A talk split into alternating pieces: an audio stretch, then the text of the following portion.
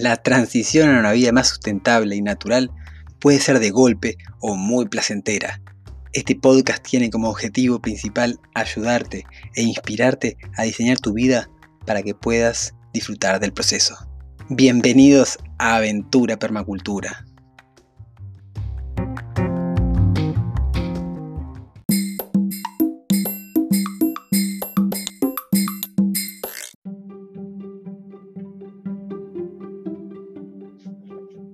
Hola, pero muy buenas, muy buenas a todos, a todas, ¿cómo están por acá? En otro episodio, en el cuarto capítulo de esta aventura permacultura. Ahí muy feliz de, de poder estar sosteniendo este espacio, de todos los días estar pudiendo compartir un poquito de lo que es nuestra transición, de lo que es nuestra, nuestra aventura de lecciones. Y bueno, por acá Aldo Ferré, otra vez para comenzar otro episodio.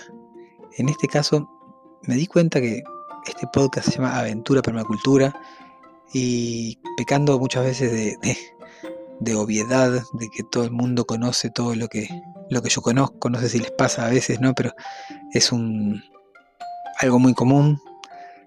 Todavía no expliqué lo que era la permacultura. Y en este podcast voy a compartir un poquito en este episodio lo que es la permacultura para mí, lo que es la permacultura para sus creadores y también me encantaría escuchar lo que es la permacultura para ustedes. Así que vamos con toda con este cuarto episodio, ¿qué es la permacultura?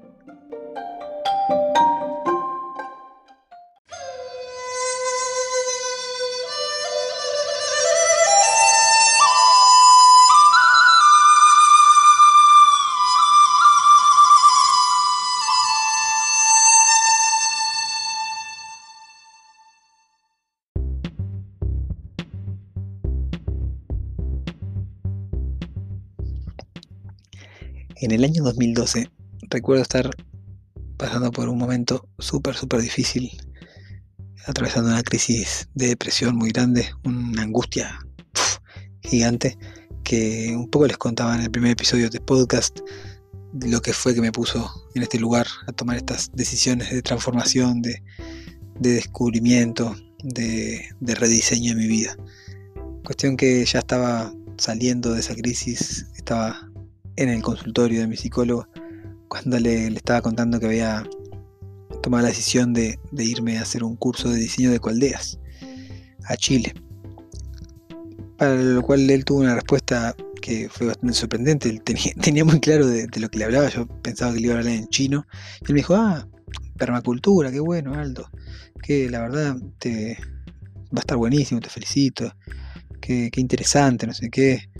Eh, la bioconstrucción y papá. Yo nunca había escuchado hablar de, nada de eso. O sea, estamos hablando de que quizás hay personas que conozcan esos términos desde el 80, desde el 90. Para mí era algo totalmente nuevo. Ah, si bien yo en la universidad estudiando diseño había profundizado en ciertos aspectos del diseño sustentable, había buscado alternativas, nunca me había dado con la permacultura. Y en ese momento que mi psicólogo dijo permacultura, yo quedé mirándolo como con cara diciéndole, ¿de qué me estás hablando? ¿Cómo puede ser que vos sepas esto y que no y que no me lo hayas dicho antes? Pero bueno, cuestión que me fui a mi casa, abrí Google y, y busqué permacultura. Y recuerdo haber visto un mundo de cosas diferentes, nada visto hasta ahora, ¿no? Las energías renovables, yo tenía muy claro lo que eran, pero nunca había visto la integración con, con otros sistemas, su uso más apropiable, ¿no? Cuestión que, bueno, me, quedé bastante enganchado. Recuerdo otro, otro amigo también me, cuando se enteró que me iba a Chile a hacer un curso de diseño con aldeas, ah, permacultura, no sé qué, otro más que me decía lo mismo. Entonces, bueno, la permacultura empezó a tomar una palabra con bastante peso en, en el viaje ya. Unos meses después estaba la noche antes de comenzar el curso de diseño con aldeas. Estaba con el que se transformó en un gran amigo eh, que acababa de conocer esa noche, Giuseppe, que, que me comentaba de que él se dedicaba a hacer cursos de permacultura junto al Tierra Martínez, que, era el compañero de su mamá y que iban para acá y para allá y hacían unos cursos, no sé qué, y me dijo, si querés hacemos un curso en Montevideo. Y sin saber todavía muy bien lo que era permacultura, le dije, sí, claro, vamos a hacerlo. Cuestión que después del curso de diseño de Cualderas, me quedó muy claro lo que era permacultura y me quedó muy claro de que iba a dedicar bastante tiempo de mi vida para practicarla, para experimentarla. Y así fue que volví a Uruguay y a los pocos meses, básicamente al, al mes, me fui a hacer un curso de diseño de permacultura a la escuela de Elda Villalba. Y bueno, ahí sí me quedó muchísimo más claro cómo, cómo integrarlo en mi vida. Me quedó muy claro que se podía aplicar básicamente a cualquier eh, proyecto. Y de ahí, en julio de ese año, se hizo el primer curso de diseño de permacultura urbana en Montevideo. Fue una experiencia bien preciosa en la cual pasaron un montón de cosas, unas 40 personas conviviendo en una casa en pleno, en pleno Montevideo, en plena ciudad, durante 10 días, una experiencia re intensa, pero bueno, se generan muchos lazos siempre, entonces, en fin, eh, esta palabra y el podcast de hoy va a ser directo, así como a poder plasmar un poco de lo que es mi visión acerca de la permacultura y compartirles un poco acerca también de las definiciones más eh, ortodoxas de los creadores de la permacultura. Vamos primero con la definición de el abuelo, el tío Bill, Bill Mollison, ya partido a las estrellas, que dice, la permacultura es la filosofía de trabajar con y no en contra de la naturaleza, de observación prolongada y reflexiva, en lugar de labores prolongadas e inconscientes, de entender a las plantas y los animales en todas sus funciones, en lugar de tratar a las áreas como sistemas monoproductivos. La permacultura surge en el 1978 como una referencia, como una respuesta eh, frente a la famosa Revolución Verde. La Revolución Verde, para no profundizar y para que quede claro, fue la transformación de las, de las industrias armamentistas, las industrias químicas que se usaban para la guerra, de la maquinaria, transformadas en industrias agrícolas. La Revolución Verde vino con paquetes tecnológicos que tenían básicamente eh, fungicidas, eh, fertilizantes químicos, sintéticos, después también los, plaguicidas y también toda la mecanización, la maquinaria que, era necesaria para implementar estos sistemas y también las semillas. Vino con acarreando monocultivos muy grandes y con eso venían los desiertos de después de los cultivos tan intensivos, ¿no? Entonces esos australianos, Bill Mollison y David Holgrim, pueden eh, observar tempranamente el daño que estaba causando esta revolución verde y de alguna manera la permacultura surge como un concepto antagonista a esta revolución verde que traía como con ella un poco de la revolución verde todos los años por ejemplo se necesitaban comprar las semillas todos los años se necesitaban siempre se necesitaba trabajar con un proveedor de, de estos productos no entonces era algo que era impermanente. El agricultor no se, en ningún momento se emancipaba, en ningún momento podía soltar esa relación de dependencia con la industria. En cambio, en la permacultura se busca un poco que el sistema agrícola sea permanente, que el sistema agrícola permanezca a pesar de que no esté siendo sostenido por un ser humano y por una industria mucho menos. Entonces, de ahí, con el tiempo, se empieza a a expandir, se generaliza el término de la, de la cultura permanente como cultura humana, ¿verdad? Lo primero era una agricultura permanente, permacultura, pero refería a los cultivos.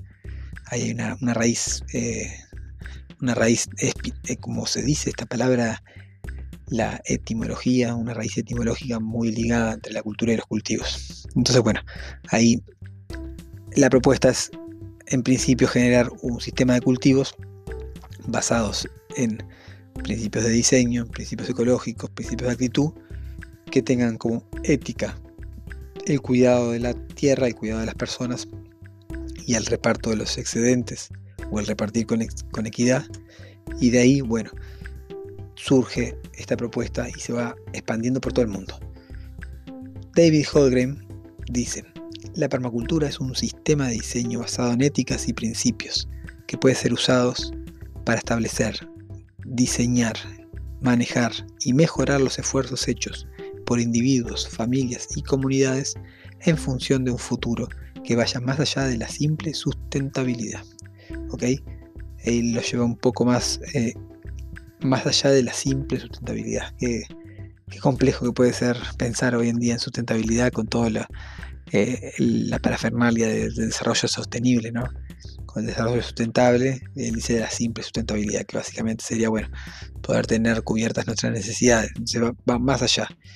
Siempre, y podemos profundizar mucho. David Holgren tiene un libro muy bueno que se llama Permacultura, principios y senderos más allá de la sustentabilidad, y se los recomiendo mucho que lo puedan encontrar eh, si están interesados en, en leer acerca de esto. Entonces, la permacultura para mí fue un, punto de inflexión en mi vida. La permacultura trajo un montón de, cuestionamientos que ya me hacía con respecto a mi carrera de diseñador industrial, como por ejemplo cómo se fomentaba el consumo, cómo se dejaban tantos ciclos abiertos en la industria, cómo podía ser que hayan tantos desperdicios, tanto, tanta basura en la calle y que se estuviese utilizando materia prima para tantas cosas, materia prima virgen para tantas cosas, ¿verdad? Y la permacultura trajo una solución en muchos de esos principios que, que hizo un clic y le dio sentido a, muchas cosas.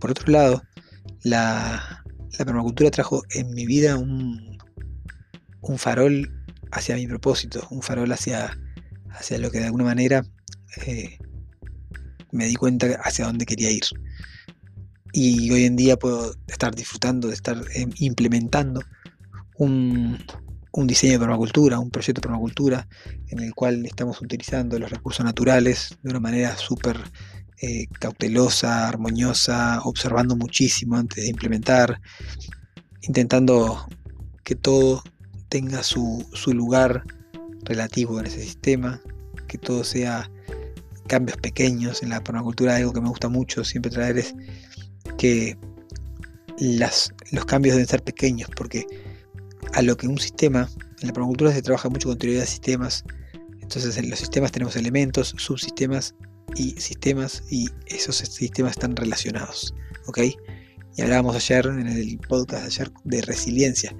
Entonces, para aumentar la resiliencia de nuestro sistema, necesitamos tener muchas relaciones que sean sinérgicas. Sinergia es el famoso 1 más 1 no es 2, 1 más 1 es, más que 2. Y si logramos generar muchas relaciones de 1 más 1 más que 2, vamos a tener siempre un, un superávit de, energía en nuestro sistema que podemos ciclarlo y podemos aprovecharlo a, favor. ¿ok? Me encantaría saber qué opinan ustedes de la permacultura, me encantaría saber en los comentarios que me puedan contar un poco. Para mí la permacultura es, un sistema de diseño que, que integra la vida humana y la naturaleza para que nuestra convivencia sea en equilibrio. Nuestro impacto generalmente es negativo. Como seres humanos estamos impactando, estamos acostumbrados a impactar negativamente. Entonces yo creo que la permacultura es un intento de que este impacto, de que nuestro vivir en la Tierra sea un impacto al menos en equilibrio. Quizás algún día podamos decir que estamos impactando positivamente, pero pero por ahora, llegar al equilibrio es, un paso. Así que bueno, cada día trabajando para estar un poquito más coherentes con, esta visión. Y, por eso también este, este podcast eh, trata de eso, ¿no? de compartir un poco el viaje. Hoy me pareció importante traer básicamente unas definiciones y unas, y unas apreciaciones acerca de la permacultura, que es un poco el, el, main subject, así como el tema principal de, de este podcast. Pero bueno, como siempre vamos a hablar de transición, de familia, de diseño y la idea es poder compartir nuestro viaje, compartir nuestra aventura permacultura. Les dejo por el día de hoy, me despido, Aldo Ferré, a sus órdenes, nos vemos en el podcast de mañana. Chau, chau.